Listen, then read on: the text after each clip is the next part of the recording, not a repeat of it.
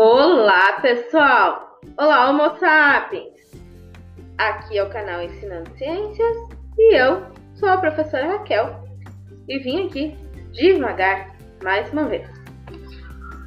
Essa semana eu quero conversar um pouquinho sobre uma, um, uma situação que é bastante ligada ao lado feminino, historicamente, socialmente e culturalmente em nossa sociedade. O estar em casa de nós, mulheres, professoras, uh, não significa estar à disposição da casa. Eu acho que essa é uma das grandes reflexões que devem ser resultado desse isolamento social e dessa pandemia e desses mais de 150 dias de parada, né? Parada total, parada das, da vida normal, da rotina como nós a conhecíamos e de alguma maneira essa questão veio parar nos nossos colos. Nos nossos colos e nos colos de todas as outras pessoas. Sejam uh, que se considerem masculinas ou femininas. Ou enfim, de qualquer gênero. Então, como explicar para as pessoas da sua convivência que você está em casa como professora, como mulher, como mãe, como dona de casa também, né? Porque você de alguma maneira faz as tarefas domésticas, né? Espero que você consiga compartilhar essas tarefas. Uh, mas como estar em casa nessa posição, nesse momento, não significa estar à disposição da casa. Eu sinto por mim, porque normalmente quando eu estava em casa, eu conseguia na maioria das vezes, uh, trabalhar e fazer as questões inerentes ao cuidado da casa. E assim como o meu marido, também, quando está em casa, normalmente acaba fazendo essas questões relacionadas ao cuidado da casa. E de repente nós estamos o dia inteiro, 24 horas por dia em casa, e a nossa rotina de trabalho ela permanece. Permanece em casa. Então nós não saímos mais, nós não temos a rotina de uh, acordar, né? Tipicamente cedo. Eu particularmente continuo acordando no mesmo horário, porque eu funciono muito bem pela manhã. Então, para mim é necessário fazer isso. Mas teve pessoas que mudaram essa rotina, né? Que mudaram seus horários de de acordar e com isso mudar toda a rotina do seu dia. E ao mesmo tempo que tem que dar conta da sua atividade profissional, também tem que dar conta das suas atividades relacionadas à casa, tanto sendo homens como sendo mulheres. A diferença é que anteriormente você então tinha sua rotina, tomava seu café da manhã, deixava a louça na pia, virava as costas e saía.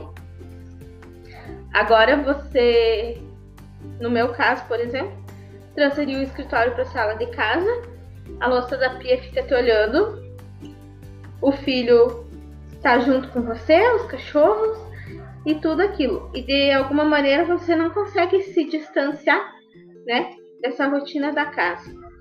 Essa rotina da casa permanece ali incessantemente, constantemente à sua frente. E a partir disso, uh, a gente pode fazer várias perguntas, né? E uma delas, que deve ser feita, eu acho que diariamente, é de quem que é a responsabilidade de cuidar a casa? E a resposta é muito simples. A responsabilidade de cuidar da, da casa é de quem mora nela. Você tem uma pessoa que mora nessa casa, vai ser uma pessoa que vai cuidar dessa casa. Se tem duas, vão ser duas, três, quatro, cinco. Uh, e nós temos o cuidado de que isso ocorra. Porque muitas vezes nós também permitimos que isso não ocorra.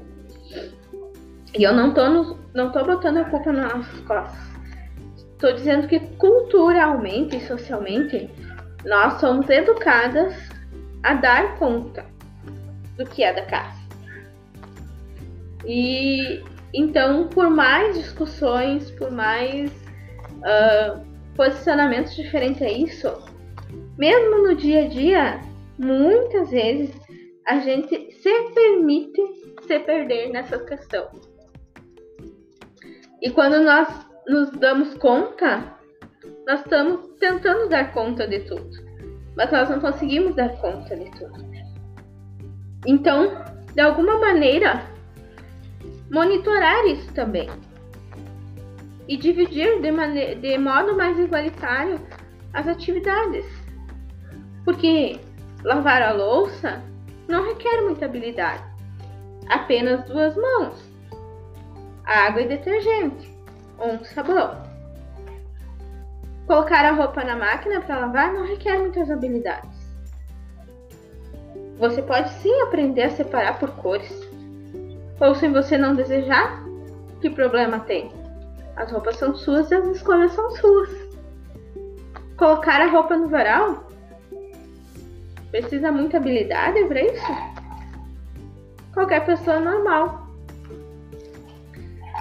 E é interessante que no andar da carruagem, agora vou usar uma frase bem antiga para falar de algo extremamente atual. No andar da carruagem, você, você coloca as crianças nessa dança. Ah, mas meu, meu, meu, meu, meu filho, minha filha são muito pequenos.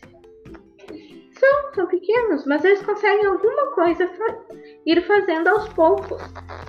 E assim como a gente precisa ensinar eles a andar, a gente precisa ensinar a se vestir, nós e quem mais estiver na casa de adulto pode sim ensinar eles a cuidar da casa, a lavar a louça, a lavar a roupa, a esfregar as suas próprias meias, a limpar seus próprios calçados, a regar as plantas, a cuidar dos cachorros ou dos outros animais de estimação que estejam presentes nesse lar. Ah, mas eles não sabem fazer direito. Sim, eles não sabem fazer, fazer direito. E você é a primeira vez que fez. Será que fez direito? Tudo que você fez na vida na primeira vez, você fez direito com alta eficiência? Ou você foi treinando para chegar na alta eficiência? Assim é com as crianças que vão estar nesse espaço também. Porque quem que educa esses adultos que estão aí ou que vão estar aí? Somos nós. Os adultos é agora. E quem permite que eles pensem que não são capazes de lavar a louça? Ou não são capazes de fazer uma comida? O almoço, a janta? Ou não são capazes de organizar seu próprio roupeiro? Não são capazes de lavar suas meias? Quem permite e quem diz que não? De alguma maneira, nós adultos nos permitimos fazer isso. E por muitas vezes não colocamos as crianças na roda. E depois, quando essas crianças forem adultas, isso requer um esforço muito maior para colocá-los na roda. E muitos talvez nem vão conseguir entrar nessa rota. Porque a sua visão social, cultural, vai estar tão prontinha que não vai lhe permitir fazer um processo de reflexão e ressignificação sobre as, responsabilidades de, de todos que estão no local. E isso não vale só para cuidar da casa. Isso vale para todos os lugares por onde nós andarmos. Quando estamos na sala de aula, a responsabilidade de cuidar da sala, do ambiente físico, é de todos nós. Tem um adulto na sala, uma adulta, que normalmente é um professor ou uma professora? Tem. Mas o cuidado é responsabilidade de todos, mesmo que esses todos sejam crianças. Na sua medida e nas suas possibilidades, eles podem e devem ser responsabilizados ou chamados para a responsabilidade. E é óbvio que vai ter variações de responsabilidade em função da maturidade, da idade em círculos anuais. Mas essas responsabilidades existem, apesar das variações. E para que, se acontecer uma próxima pandemia ou epidemia, não precisamos uh, discutir as mesmas questões, os mesmos problemas, nos fazermos as mesmas perguntas, que estejamos preparados e sejamos melhores com nós mesmos e com os outros que estão ao nosso redor.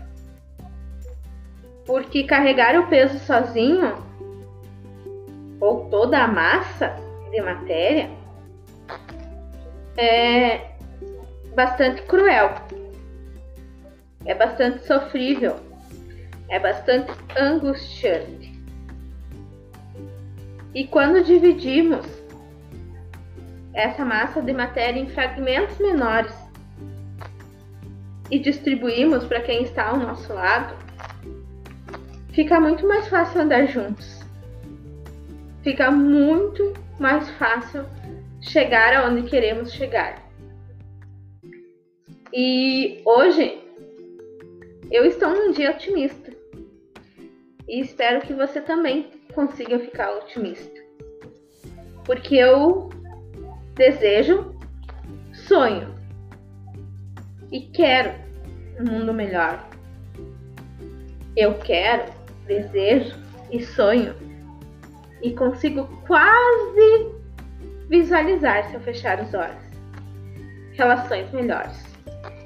Para todos nós.